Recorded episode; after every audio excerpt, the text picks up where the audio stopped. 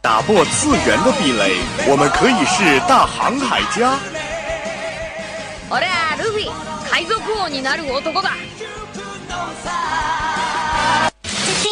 搜罗萌妹子和萝莉，妈妈再也不用担心我的学习。う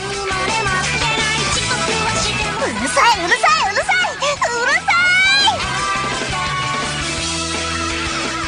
来自大陆、日本、欧美、 全世界的 ANG News，让你的耳朵根本停不下来。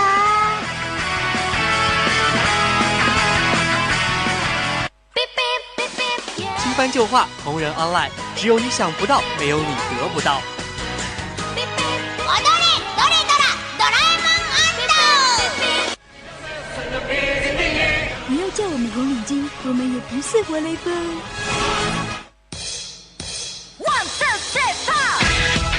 因为一切精彩尽在慢动作。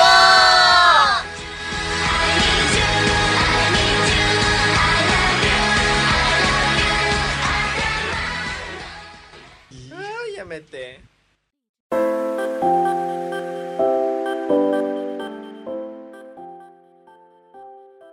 Hello，各位听众，欢迎收听 FM 九十五点二浙江师范大学校园之声，这里是慢动作，我是宇轩。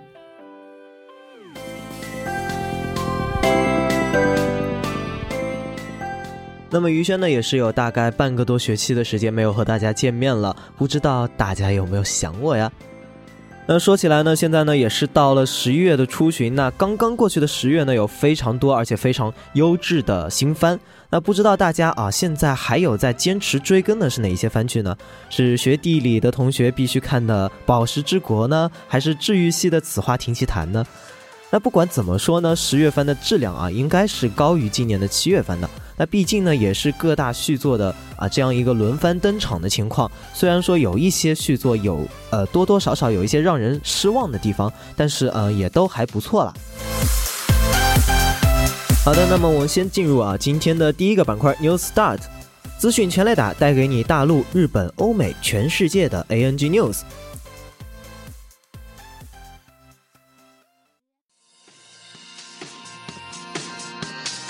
那么我们第一则资讯要提的呢，是一个啊历史非常悠久的一个系列《圣斗士星矢》。那么作为一个庞大的作品群呢，车田正美的《圣斗士星矢》啊，目前是处在连载中的漫画作品，有《圣斗士星矢》《冥王神话》与《圣斗少女翔》。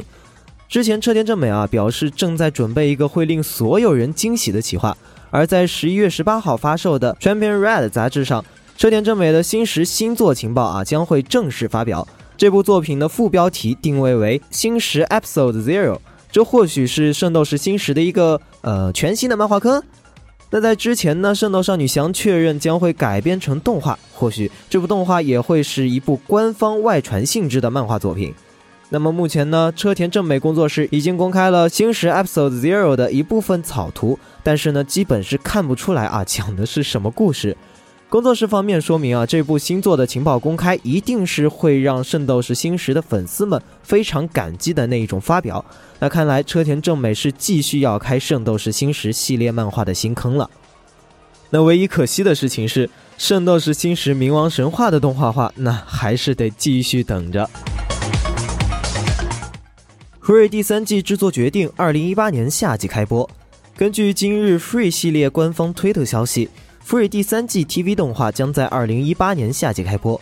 那同时呢，为了给新系列预热，之前没有播放的第零话将在 Event 上特别上映。Free 系列动画是京都动画根据轻小说改编的作品，作品以游泳为主题，讲述了主人公七濑遥等少年们的青春故事。之前官方曾表示将会推出 Free 的新作动画，很多网友都猜测会是第三季 TV 动画，该说法终于是被验证了。目前呢，特别版《Free Take Your Marks》正在上映中。呃，据悉呢，在作品的结尾啊，将会有播放新作 TV 的宣传插图。那在《Free Take Your Marks》的故事中，主角七濑遥一群人将要从高中毕业，在三年级毕业生组中，七濑遥去东京上大学，菊真琴与七濑遥一起去东京，松冈凛则去了澳大利亚。剧场版的故事就是这些三年级生在高中的最后时光。由此看来，第三季的动画应该是主要围绕主角组的大学生活了。另外，在十一月一号发售的剧场版《Free TM Ban》和在十二月六号发售的剧场版《Free TM 约定》的包装版中，将包含第零话先行上映会的优先贩卖申请券。不过呢，有关上映会的详情还将于日后公开。人气轻小说《妖怪旅馆营业中》动画化决定。那现在呢，是越来越多的轻小说作品被改编成了动画，而且风格呢也是越来越多元化了，受到了不少人的喜爱。十一月六号，富士见 L 文库的轻小说《妖怪旅馆营业中》宣布了 TV 动画化的消息。本作预计将于二零一八年年内播出。轻小说《妖怪旅馆营业中》是有麻痹原作，拉若哈负责插图的一部与妖怪和料理相关的作品，讲述了一个充满美食、妖怪和欢乐恋爱的故事。老字号旅馆天神屋坐落于妖魔鬼怪所栖息的世界隐士。看得见妖怪的善良女大学生葵，不知不觉中养成了做料理喂食妖怪的习惯。某天，葵在喂食妖怪时，突然被天神屋的大老板鬼神给抓走了。那根据大老板所言，葵的祖父欠下了巨债，而葵成了担保品，必须嫁入他们家。不愿意从命的葵呢，要在天神屋工作还债。面对着各种各样的妖怪和忽冷忽热的大老板鬼神，葵只能以美味料理与不认输的骨气收服他们。该作的轻小说从二零一五年四月开始刊行，目前共推出了六卷，截止到二零一七年十月，系列累计突破三十四万部。对于这次动画化，原作者表示十分期待动画的播出。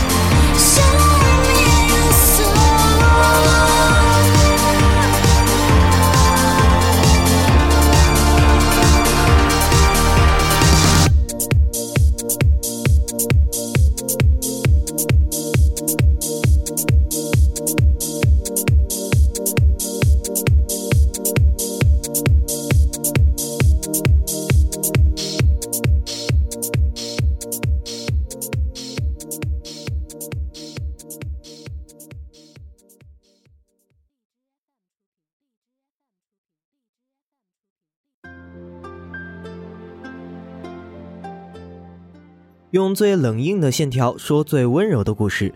今天的动漫主打，让我们来谈一谈关于江户盗贼团午夜的故事。那在初看江户盗贼团午夜的时候啊，大概多多少少都会有点啊在意他人物的作画风格。啊，怎么说呢？啊，明明整个画风呢是偏写实的风格，但是过大的眼眶啊，还是要硬生生的拿黑色的眼珠子给填满。嘴巴呢总是大大的，并且呢偶尔会有一种嗯下巴丢失的错觉。那相比起描绘细致而又典雅的整个大环境呢，人物的线条和色彩那明显是单薄了许多。但是呢，就是这样的风格，无形间啊生出一种优雅而又独立的感觉出来，反倒让人越看越顺眼。《江户盗贼团午夜》呢是一部二零一零年的老番，讲述的是一个发生在江户时代的故事。年轻的浪人秋金正之助为了帮弟弟还债，也是为了改变自己懦弱害羞的性格，从乡下来到江户寻找工作。但是呢，就是因为他自己的性格，他不仅难以找到工作，那就算找到了，也会很快的失去。那当阿正呢又一次为失业而烦恼的时候，神秘的美男子迷一出现在他的面前。迷一呢表示想要雇佣阿正为保镖啊，答应下来的阿正却因此而卷入了绑架案中。而迷一呢，正是以绑架为谋生手段的盗贼团午夜的首领。迷一想要邀请阿正入伙，困扰于生计的阿正呢，一边犹豫不定，一边又在不知情的情况下参与着午夜的行动。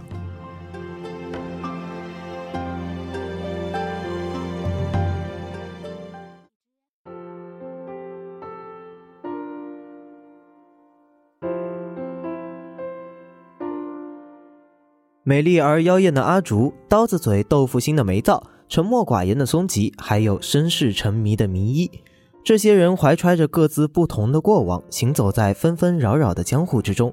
而在与这些人的交往中呢，郑之柱慢慢揭开了他们不为人知的过去，也慢慢明白了自己的心意。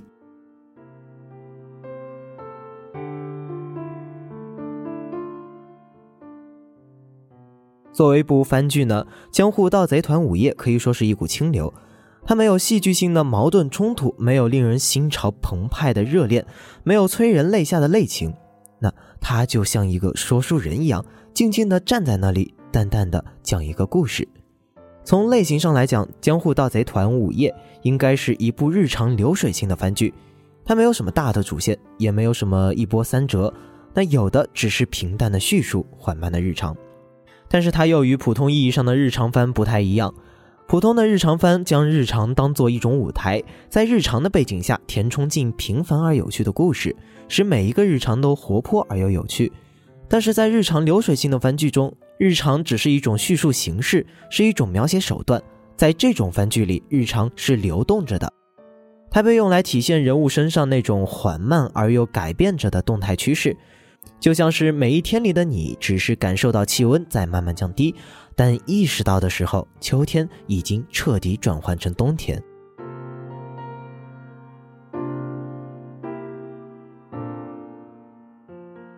午夜里的人，就像是游动在这如水一般日常中的鱼儿，随着水流由深到浅，慢慢浮现出他们真实的模样。懦弱而害羞的秋金正之助在家乡的道馆里便害怕与人对峙，他无法承受别人审视的目光与戏谑的话语，哪怕来到了江户也依然是如此。面对无意中撞到的浪人的挑战，正之助哪怕是剑术远高于对方，可以轻松取胜，却因为围观人的眼神与议论而紧张发抖。他就像一个孩子，一个无比在意他人的目光，在意到甚至会因为紧张而逃避的孩子。他的身上没有浪人的戾气与傲气，有的只是与他那高挑的身子所不相符的温柔与纯真。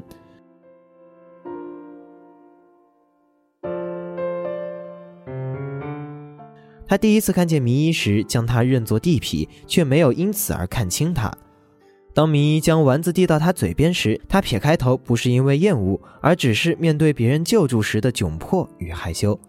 这样的郑之助会为了救被抓的松吉，自愿进入晋江屋当内应；会因为与迷一之间的雇佣关系，在白乐园的首领找来时挡在他的面前；会因为对迷一的尊重，不去过分的打听他的过去。郑之助在改变，却也不像在改变。故事的结尾，他仍是那个懦弱且害羞的郑之柱，但是在江户有了他在意的人和事，在那些人面前，他又是坚定而执着的阿正。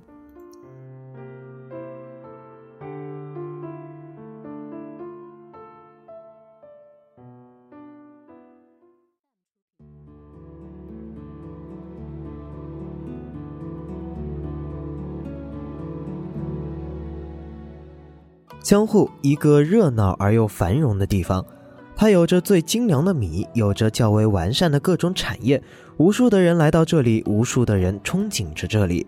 但是江户里的人又是无比孤独的，人与人之间仿佛隔着透明的墙。修行自己也曾说过，他在江户没有遇到愿意与他说话的人，更没有愿意接纳他的人，只有午夜愿意与他说话，甚至在他得了江湖病的时候，悉心照顾他。也许这便是为什么明明郑之柱反感绑架他人这件事，却一直不愿意与午夜彻底摆脱关系。窘迫的不仅是他的经济，还有他的精神。午夜是他的精神食粮，而午夜的其他人又何尝不是呢？曾经飞檐走壁偷窃的松吉，因为米屋菊屋老板的救助与体谅，转去从事首饰匠的工作，用自己挣的钱来还老板的债。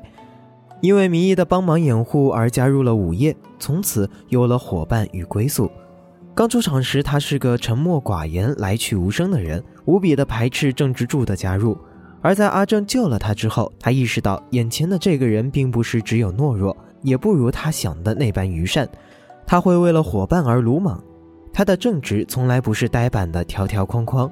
于是松吉喃喃自语着：“恩人又多了一位，接受了阿正的存在。”松吉之所以不肯轻易的接受阿正，便也是午夜之于他有多么重要的一种表现吧。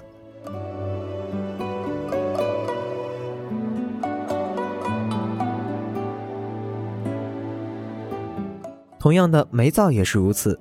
明明在为女儿出气之后就可以全身而退，但是为了帮助曾经的大哥仙吉摆脱困境，他却继续留在午夜做着绑架的事情。可是，哪怕事情解决后，他有意向退出午夜，却仍然在为午夜提供着活动的场所，迟迟不愿意彻底摆脱。午夜的诞生也全靠阿梅的庇护呢。阿竹望着斜进来的阳光，说着这句话，那金黄色的光芒浮在他的脸上，镀上一层温暖。若没有煤灶，午夜便失去了庇护；而若没有午夜，那煤灶便也失去了他的精神粮食。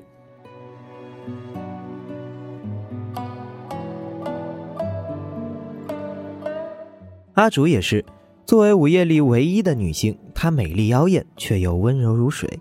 她是除了迷衣以外最早接受阿正的人，她指导着阿正，调和着松吉与梅造的关系，努力经营着这个可以被他称之为家的午夜。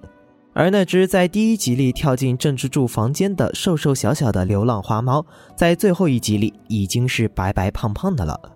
郑之柱分出自己并不多的口粮喂养它。其他人也都养着他，宠着他，那些人都是如此的温柔。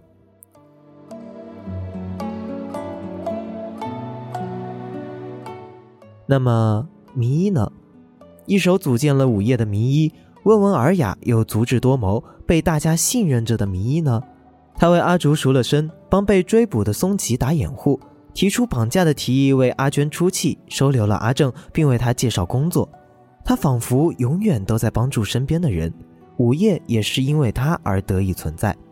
但是，当所有人都摆脱了旧日的阴影时，只有明一还陷在过往中，将自己锁在仇恨与思念的牢笼里，不愿意坦白，也难以解脱。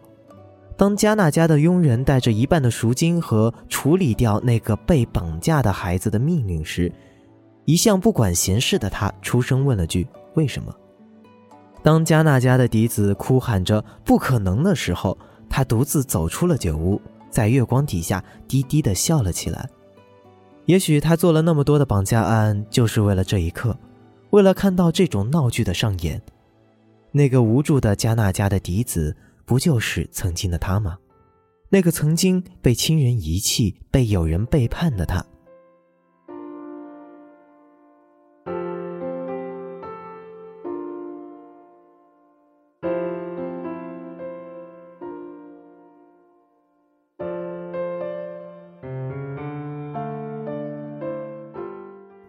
但是当他明白对曾经照顾他的那个迷一的痛恨，只是白乐园首领引起的误会时，他在迷一的墓前，在前来找他的郑之柱的腿上放声大哭。那是过去的种种误会和错过而产生的悔恨和悲痛。他永远记得那年红叶满树，迷一说他背上的烧伤是与那红色的枫叶一般美丽的存在。而今夕只剩一抔黄土，埋葬了迷衣，也埋葬了那如同火焰一般的红叶。曾经的程之敬与迷衣已经不在了，在一片白雪中的是迷衣与郑之柱。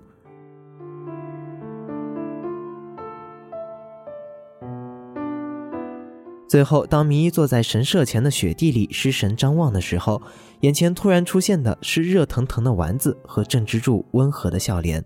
耳边响起的是他曾说给郑之柱听的话：“肚子饿了，吃什么都香。”那场面如此熟悉，只是递丸子的人从迷衣变成了郑之柱，只是曾经的红叶纷飞变成了现在的白雪一片，只是曾经的游荡在两人之间的戏弄与羞涩，变成了现在的情意相通。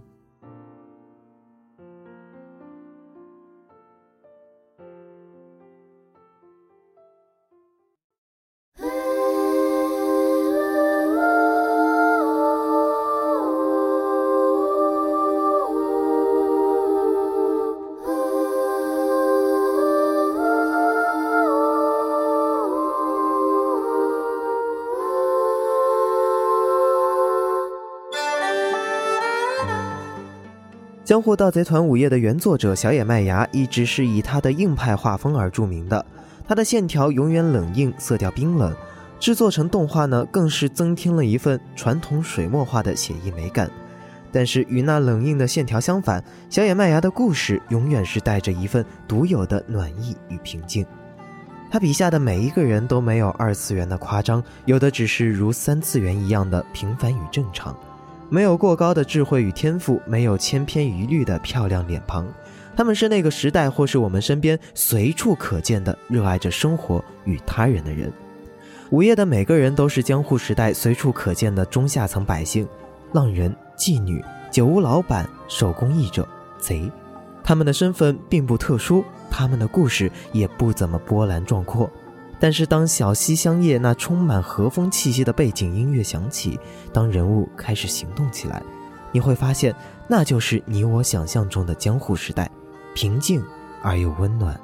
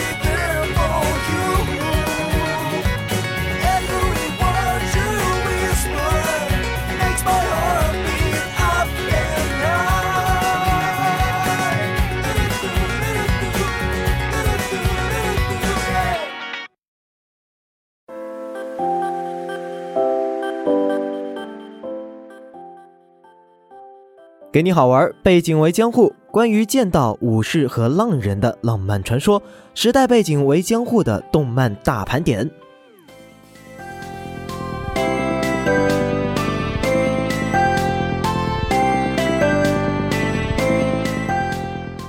动漫中以历史为背景的作品呢，也不算是少数。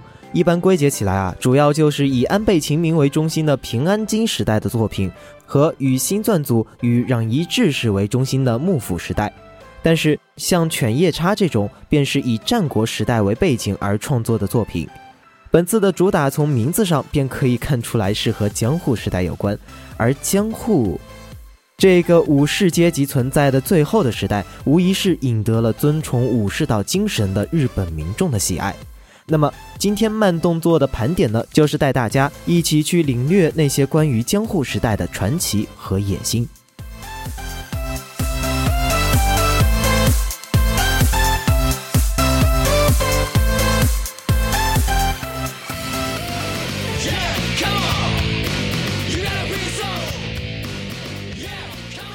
说到江户和武士，你们以为我还会再讲到银魂吗？这次的盘点呢，我们就让银魂歇一歇，来看看这部同样也是涉及到新撰组的动漫吧。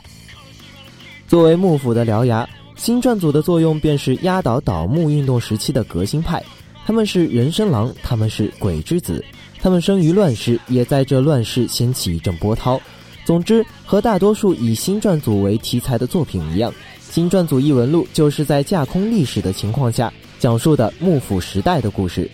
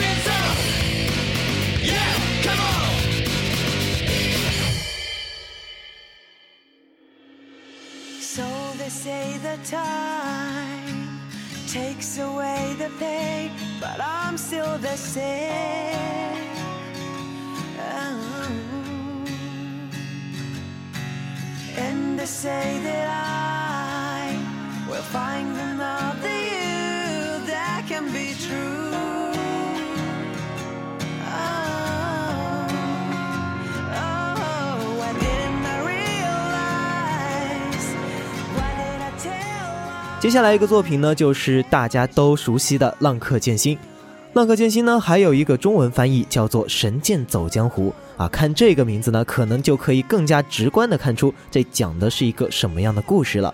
《浪客剑心》的主角绯村剑心是以历史上的幕末四人斩之一和尚彦斋为原型的。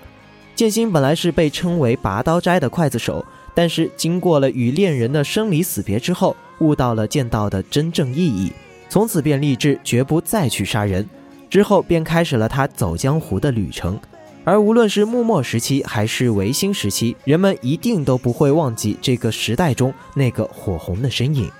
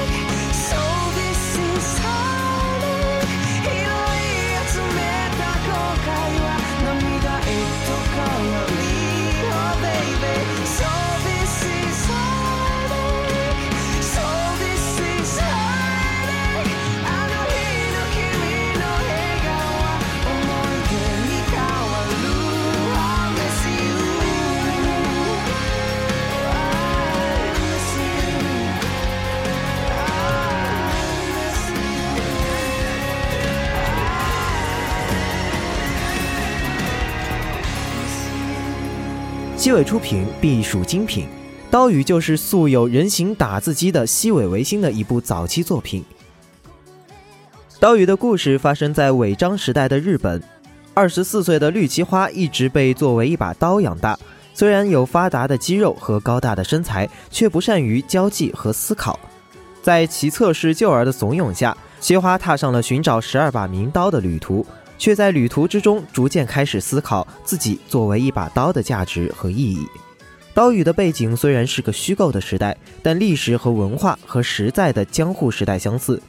他用他简约的画风描绘的那个充满传奇的时代，与那个时代中的人对于自身的思考，令人难以无视，也不想放过。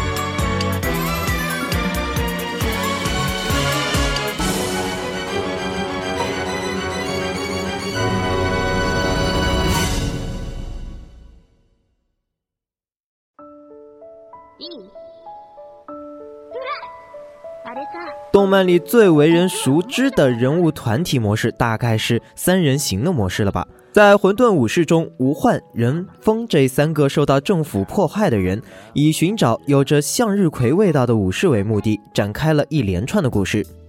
时代剧加 hip hop 加浪人，混沌武士将武士道文化与嘻哈文化相融合碰撞，就像一部西部片的主角是武士一样，创造了这样一部浪漫又酷炫的作品。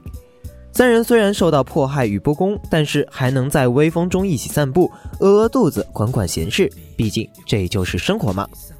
好的，这一期的慢动作到这里就结束了，我是于轩，大家下期再见。「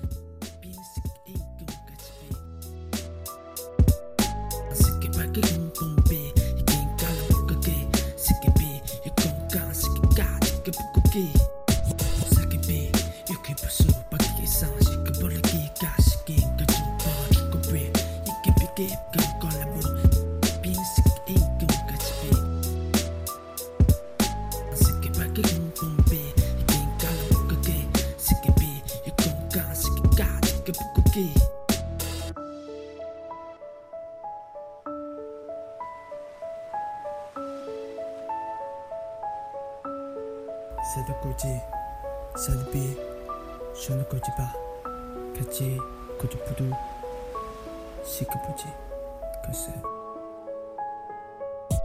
사기비 유쾌 부수 밖에 있어